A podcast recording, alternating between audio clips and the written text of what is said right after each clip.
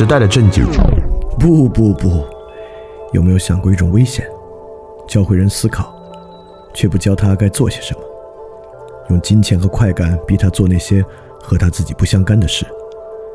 再逼他为金钱和快感编出意义来。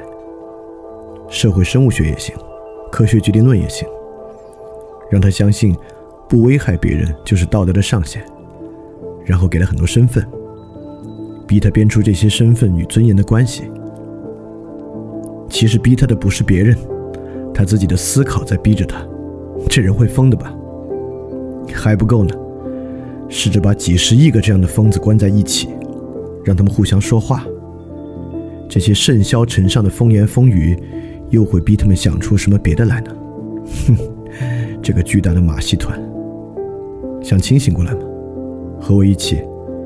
从你该做些什么开始重新想起吧。翻转电台，看清这个马戏团。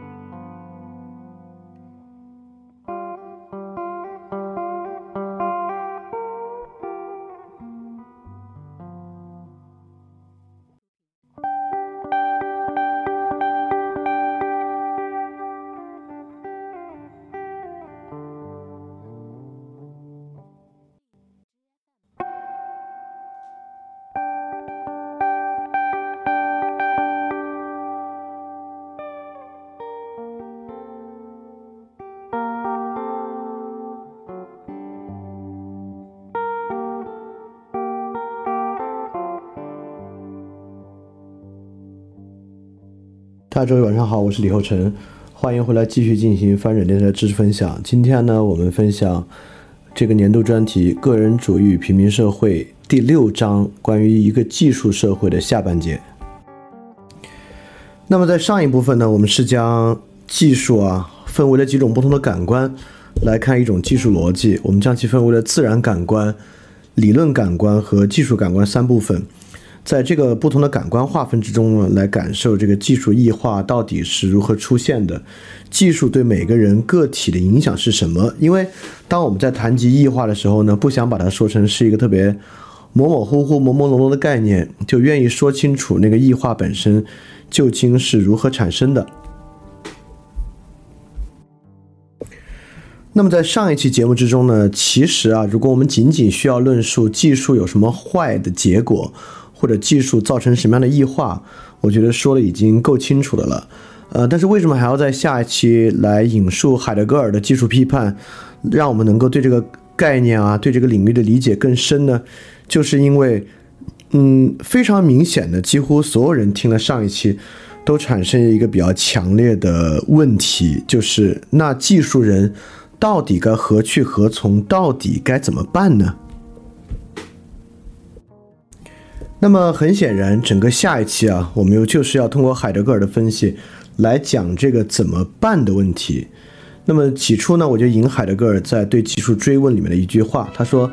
在任何地方，我们仍然不自由，仍然受到技术的约束，无论我们是热情的迎接它，还是拒绝它。那么，其实海德格尔最后认为的救赎之路啊，就会在这句话里面。当然，其实我相信，如果仅仅那么一看的话，根本看不出来这句话里面隐含了一丝一毫的出路。而上一期节目其实确实引发了最大的对于解决方案的需要啊，就有一位同学在网易云音乐的评论里面写，他说：“高高举起，轻轻放下。”这期给我的感觉是有点空洞，只提出问题，不给出建议，那问题毫无意义。这就好像揭露了社会的黑暗，人们就能自发的改变一样荒谬可笑。技术思维有如此之多的问题，列举如此多的弊病，那么解决问题的办法是什么呢？光是说问题而不谈建议，对社会没有意义。呃，我摘这句话一丝一毫，并不代表我在任何层面之上认可他这句话啊。实际上，这个批判是非常非常肤浅的，但我想说的恰恰是它里面这句话。这就好像揭露了社会的黑暗，人们就能自发的改变一样荒谬可笑。呃，今天到最后，大家会慢慢理解海德格尔的一个观点，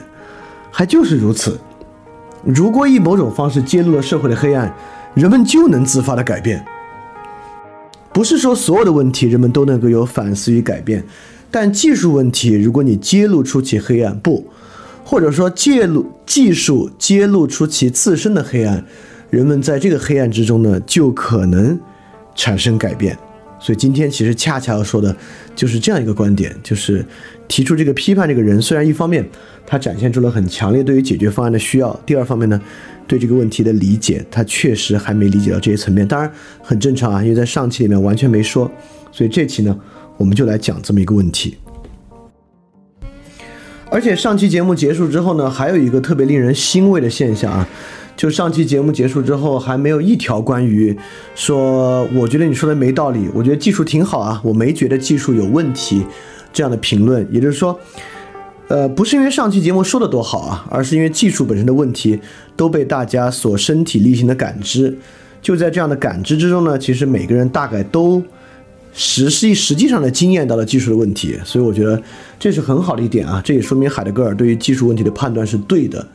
就是在他的年代，海德格尔已经深刻的洞察到了技术可能给我们生活中带来的问题，以及我觉得海德格尔的洞察最对的，就是这个问题会有多么的明显。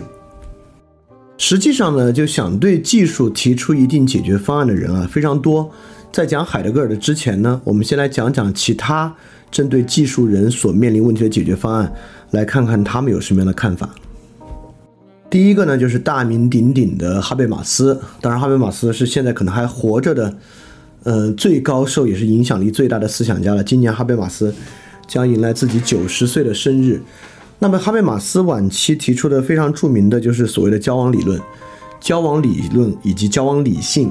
那么，对于哈贝马斯来讲呢，解决技术的工具理性问题，恰恰就是交往理性。当然，这期并不是讲哈贝马斯啊。我们就把哈贝马斯的观点以最简单的逻辑稍微阐述一下。那么，哈贝马斯认为交往理性与工具理性有一个最大的不同。那工具理性呢，这种是一种特别技术性的理性。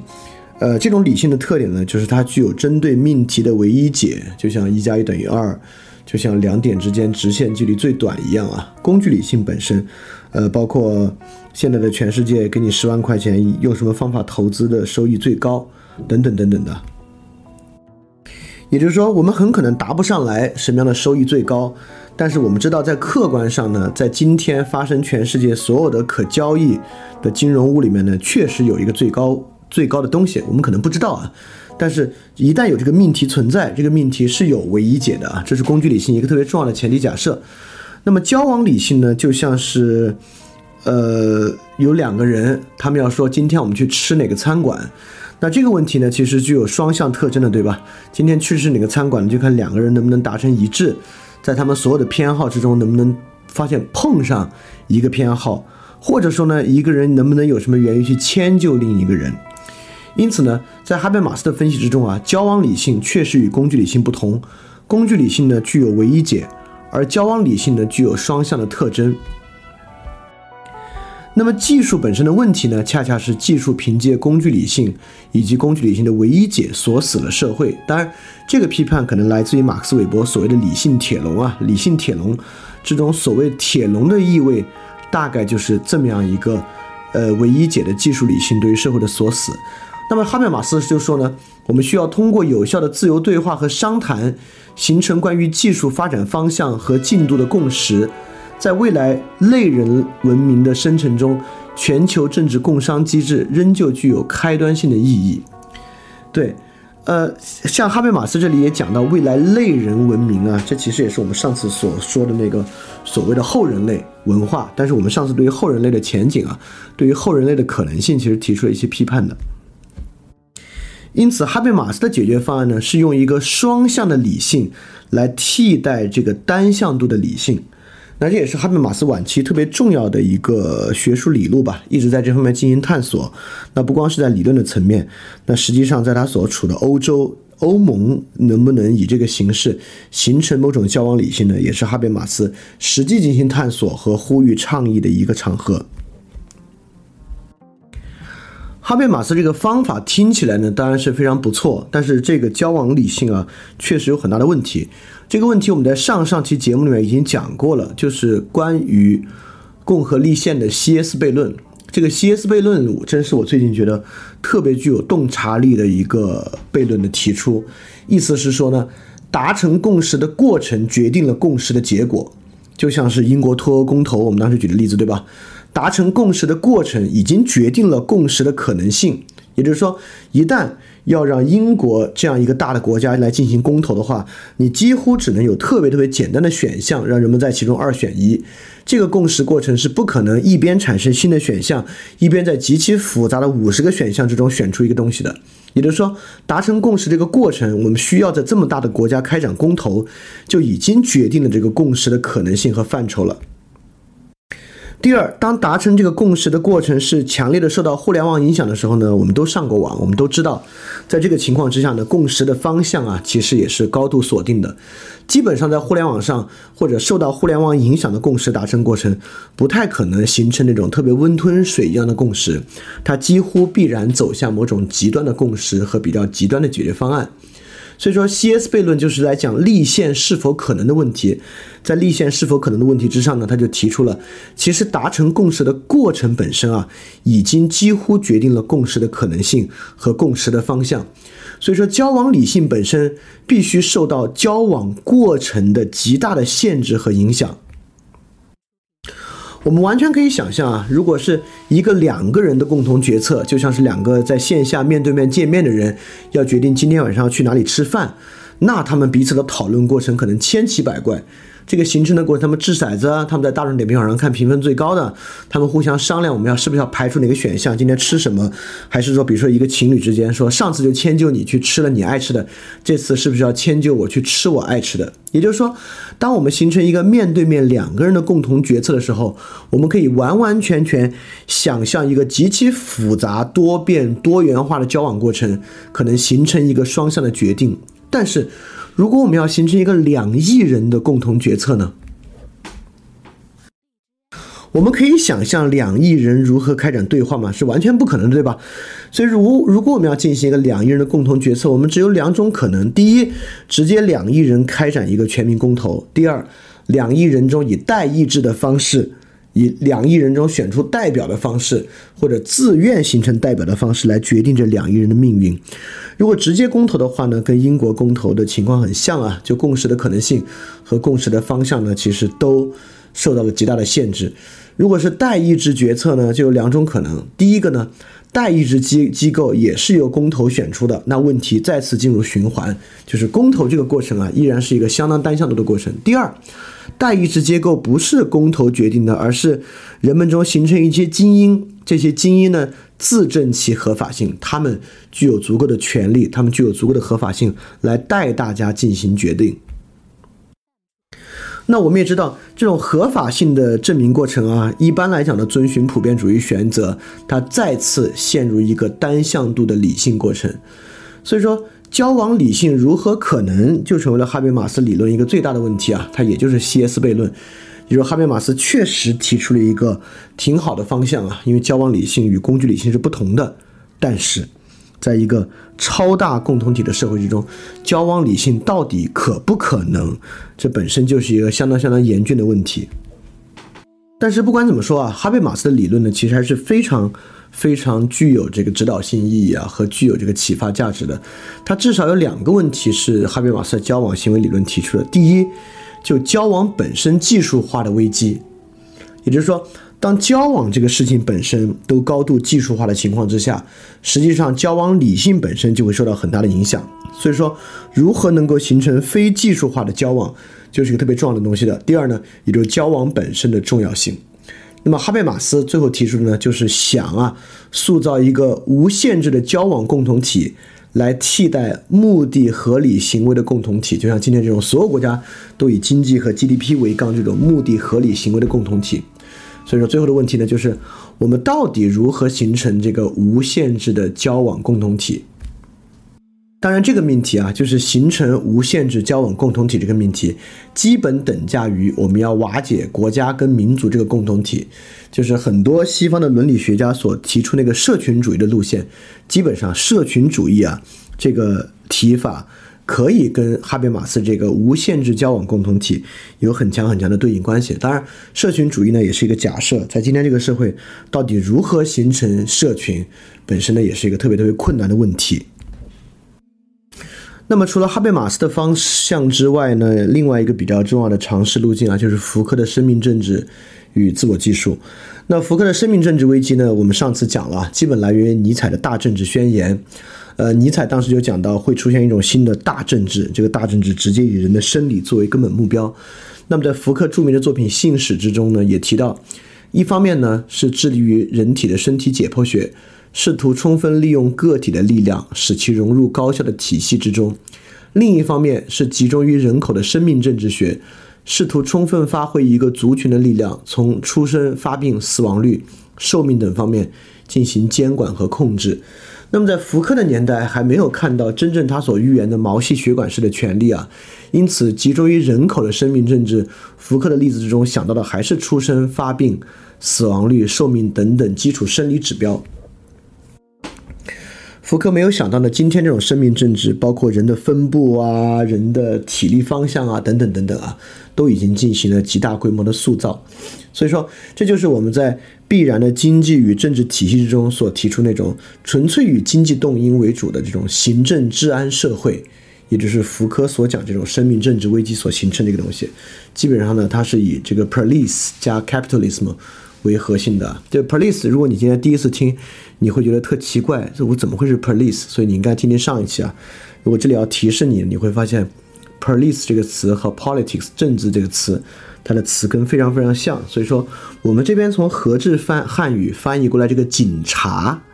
其实是一个非常非常糟糕的翻译。在这个翻译之中，police 已经丢掉了它非常非常多和政治相关的东西啊。与其如果让我翻的话，我可能就会把 police 翻成治安官吧。我甚至会直接把 police 翻译成治理官，治理官，而不是警察这么一个职务呢。那么福柯在后期呢，就提出了与这个生命政治相，呃，也可以说是解决生命政治一个路径吧，就是自我技术。从费尔南他第一次提这个自我技术概念，就会有就有很多人确实非常着迷，就是这个自我技术到底是什么，也听起来非常具有吸引力。我们有一期问答节目呢，简单的提了提自我技术。但越是做这期节目呢，我今天越是觉得自我技术的，呃，本身的局限性还是非常非常强的。关于自我技术啊，福柯在自我技术之中大概是有这么对他的一个描述。他说，自我技术的主要操作就是不断的输出和个人笔记本，个人笔记本构成一种材料和框架，以便反复的进行这些训练、阅读、重建、沉思，以及与他人交谈，能随时召回意识。此外，还指无论何时。只要需要就能够在行动中使用它们，这是一个为自己创造生命伦理罗格斯的问题，目的在于形塑自我，经由分散的罗格斯形塑自我。也就是说，福福柯啊，希望能够形成一种自我叙述和行动的框架，在这种自我叙述和行动之中呢，一个主体能够在今天这种生命之中之中重新树立他自己。那么，在自我技术这篇论文之中呢，福柯其实很大的回溯了基督教早期很多的自我技术，神父所进行的自我技术，很多自我的书写啊，自我的操作，包括我们之前讲过的奥古斯丁的忏悔录啊，包括神父的禁欲主义啊，等等等等，都是某种福柯意义上的自我技术。在这种自我技术之中呢，自我书写，呃，或者我们用今天的词汇，自我表达，变成了一个特别特别重要的东西。当然，在今天啊，自我书写也变成了一个很麻烦的东西，因为我们知道，过去可能有写日记的人的习惯还多一点啊，但今天我真的不知道有多少人还有写日记的习惯了。哎，挺有意思的，我们这有两个群啊，如果群里有哪个同学有写日记的习惯。那么一个月一两篇不算啊，你如果至少能一周写五篇吧。如果你现在仍然保持着一周写五篇以及以上日记的习惯呢，就请你在群里打一个“日记”两个字。你听到这就可以打打个日记。我们来看看，就是我们随机调查一下，现在还有多少人有这种规律性写日记的习惯。我们明白，在今天这个时代啊，书写被高度异化了，尤其是有这个微信公众号之后，在过去啊，人们经常还能写一些读者特别特别少的文本，在今天，你花很长时间写个东西，不不放到什么地方给人看。是一个特别特别难以置信和难以想象的东西。也就是说，今天我们基本上不再可能进行非功利的写作了，啊，这个这本身是书写极大极大的异化。所以说，这福柯的自我技术其核心呢就是某种自我书写。所以今天我们还有没有可能完成这种自我书写啊？本身也是一个疑问。那么呢，沿着福柯的这个生命政治啊。和福克的自我技术，那么后福克时代呢，有一篇非常非常重要的文本啊，就是哈拉维女士的赛博格宣言。这个赛博格宣言呢，可能可以看作新的技术与生命政治融合的一种新的自我技术的探索和尝试。我这里引了哈拉维在赛博格宣言里面的一段，他是这么说的：赛博格是存在于后性别世界的生物，它与双性特征。前俄狄浦斯时期的共生关系以及非异化的劳动都无关，也无关乎将部分的力量最终侵吞到一个更高整体中的诱惑。在某种意义上说，赛博格并没有西方意义上的起源故事，一个终极的讽刺，因为西方愈演愈烈地主宰了抽象的个体化，这最终断绝了对其他事物之依赖的终极自我——太空中的人。而赛博格也正是这一主宰天启般可畏的终极目的。这段话不容易理解啊！就赛博格宣言的女权主义者了解的多一点，呃，可能他们会熟悉一些。这个赛博格宣言呢，一方面这个宣言本身在指出技术本身带来的危机啊；第二方面呢，哈拉维的赛博格宣言呢，也认为这个技术会带来很多新的机会，因为这个危机本身是高度瓦解性的，它。也会导致性别意识的瓦解、国家主义的瓦解、父权的瓦解、生物决定论的瓦解、机械论世界观的瓦解和这种，呃达社会达尔文主义就是黑猩猩政治性的瓦解。也就是说，在这个赛博格宣言之中，既把赛博格当成巨大的危机，也把赛博格当成一种巨大的机遇。因此，福克的自我技术还是里面。极大的在引用某种前现代的自我技术，就是一种个体书写的技术。到后福柯也是沿着福柯的路线往下的哈拉维的赛博格宣言这里呢，在这里的自我技术啊，已经极大的在引用某种现代技术，就是这种人的非生物化的技术，想来实现这种呃新的自我技术，看能不能在这个技术之中打破我们过去的诸多枷锁，来瓦解过去很多很多现代政治的问题，来形成一个新的时代。因此呢，这也是某种新的机会，就是认为技术之中啊包含救赎的一种机会。但是因为赛博格宣言是上世纪八十年代写的一个文本啊，我认为如果哈拉维女士，呃，我这里没有搜啊，对哈拉维女士我的了解不多，我并不知道她是一个现在还在的还是现在已故的一位学者。如果现在还在的话呢，我认为哈拉维女士应该对这个已经死了心了吧。我们今天呢，虽然还没有进入全面赛博格的时代啊，但大规模整容技术的时代已然降临了。那么这种技术呢，也是能够对人的外表啊，今天的整容以及能够对人的外表进行特别特别自由的各种改造。那么我不知道大家是怎么想啊，我就一点不认为这种技术带来了某种政治意义上的瓦解。我们也知道，国内有一个特别特别大的这个医美医疗美容。平台，呃，我就不给他们打广告了。有这么一平台吧，最大的这个 CEO 他说啊，仔细想想，其实整形让这个世界更公平了。我不知道啊，大家怎么看这个问题啊？整形真的让世界更公平了吗？因为我不知道有没有人知道今天整形能花多少钱啊？就是，呃，女孩如果真的要大规模的整的话，花上百万是很容易很容易的。而整容这个东西对于意识形态来讲，强化这样的技术是削弱了性别不平等问题。还是加强了性别不平等问题？整容技术是强化了某种生物决定论，还是削弱了生物决定论？整容是强化了某种社会生物学的黑猩猩政治，还是削弱了这种黑猩猩政治？就整容技术这么广泛的应用，真的让世界更公平了吗？还是让世界更不公平了呢？因此，就是整容技术可以看作 cyber 之前的一个类 cyber 的技术。既然整容技术带来都是这样的结果，那为什么会认为赛博格技术会有不同呢？我们说这个还是在对某种技术乌托邦、对某种技术，尤其是建基在现代技术之上的自我技术提出某种反思，就是我们真的能找到某种自我技术用于解决今天的巨大问题吗？所以在很多技术乐观主义者看来啊，技术本身真的可以用以反对某种生命的偏见吗？就是技术生命政治的问题之所在。我们知道今天的生命偏见啊，在政治体制啊，大概是这么几个：第一，人与人之间的巨大差异；第二，少数人在竞争之中，就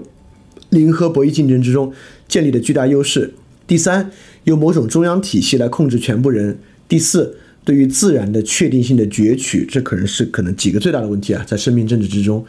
那么今天的技术，哪个技术能够用于对于上述东西的反对呢？还是说，其实更多技术根本就是对上述四种偏见的巨大的加强？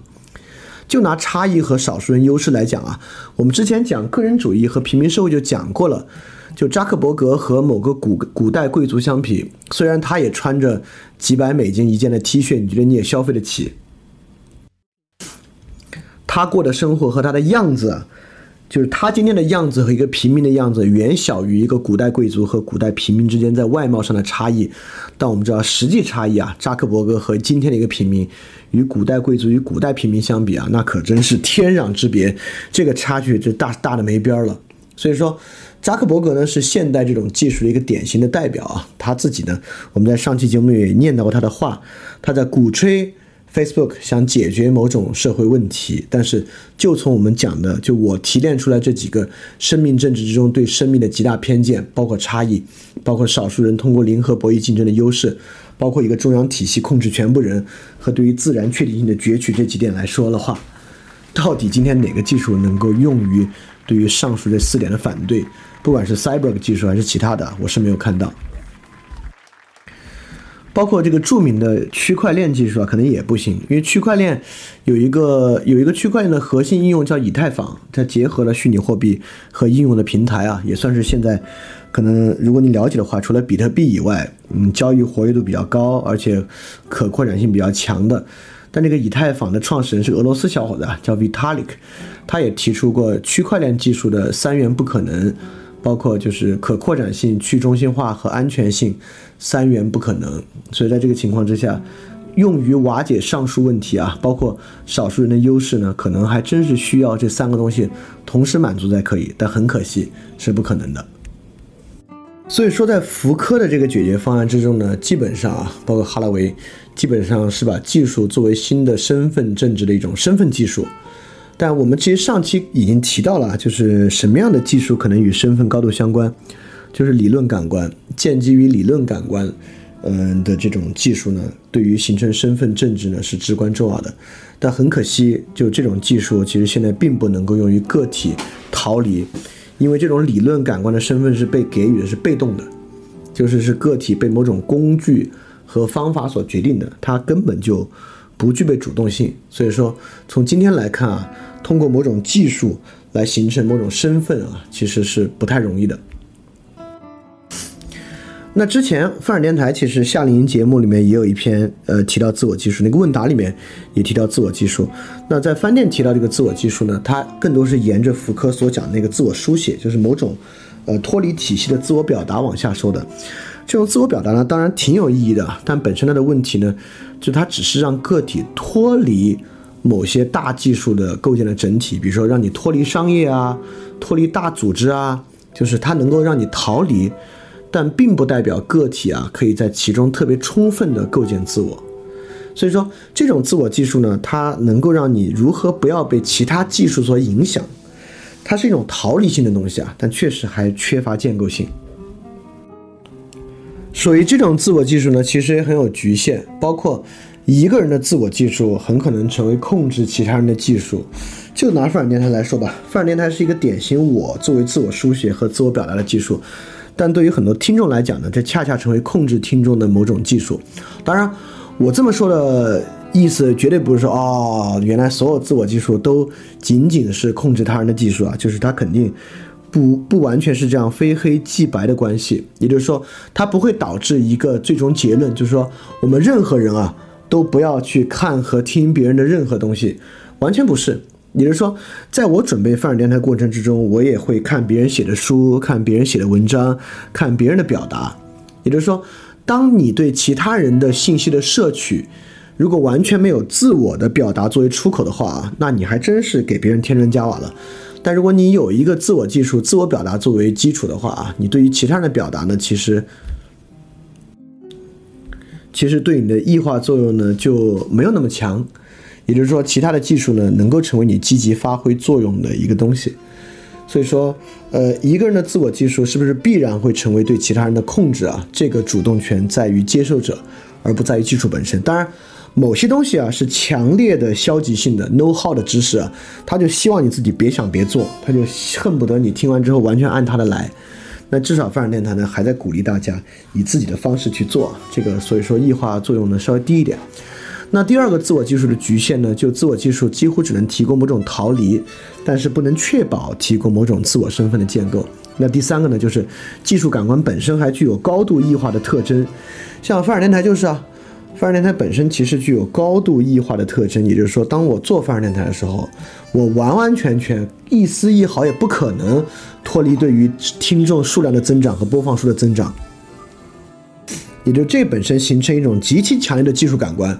我由于之前做咨询留下的习惯，我现在已其实并不确定是好习惯还是坏习惯，我每天都会把。呃，数据很详细的登记在一个在一个 Excel 表格里面啊，然后定期还要去做整理啊，要去做一些分析啊，看怎么能把它做得更好啊。这本身技术技术感官本身也是具有很强烈的异化特征的，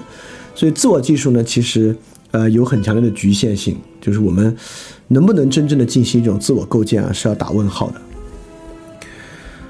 所以说现在的问题呢，我们介绍了哈贝马斯的解决方案和福克的解决方案。最后留下的问题呢，就是第一，在哈贝马斯解决方案中问题啊，就为什么我们不能形成小型的共同体？在福克的方案之中呢，第一，技术为什么不可能反对技术本身？也就是说，这是以前的一个假设啊。我们大家都听到一个东西，科学和技术是中立的，是价值无涉的。呃，如果是这样的话呢，科学和技术就可以用于反对科学和技术本身，但实际上是不行的。就技术为什么不可以反对其本身？第三，就是除了自我技术之外，我们还有没有什么逻辑上的可能能够作为新的出路而存在呢？所以讲完哈贝马斯与福柯的解决方案呢，我们大概留下这么三个问题来等待着我们进一步去解决。这三个问题，我每一个都没有特别呃直白的从之前的逻辑上推出来啊，都是从之前的逻辑上可能再往下推了一两步的。我觉得理解起来应该没有特别大的问题。所以在这个情况之下呢，所有的技术人啊面临两种可能逻辑。第一呢，就是彻底的技术乐观主义，我们就接受意义自然文明已经彻底完蛋了，不可能再回来，彻底终结了。我们要彻底拥抱一种全新的文明，一种全新的技术文明，我们愿不愿意？第二呢，就是我们做技术批判，我们还有一个路径，在这个路径之中，意义与自然文明的价值依然包含在内。这个意义与自然文明的价值仍然一定会回来的。好，那我们现在就要带着这两个逻辑和上述的三个问题来看海德格尔对于技术的批判和技术的分析了。两个逻辑呢是在这两条路线之中看哪个更可行。第一呢就是意义与自然文明彻底完结，我们要彻底拥抱一个新文明。路径二，我们。必有一个路径能够将意义与自然文明的价值囊括在内。基于这样的囊括呢，我们来开始一个新的纪元。这两个逻辑哪个更有可能啊？这是第一个问题。第二个问题呢，就是哈贝马斯与福柯路径留下来的三个小问题：为什么现在形成小型共同体那么难？第二，技术为什么不能用于反对技术自己？第三，技术感官的异化怎么解决？我们如何去解决？在使用自我技术时候，技术感官带来的异化问题。好，所以说我们就带着这些东西啊，开始来讲海德格尔这篇非常非常著名的文章。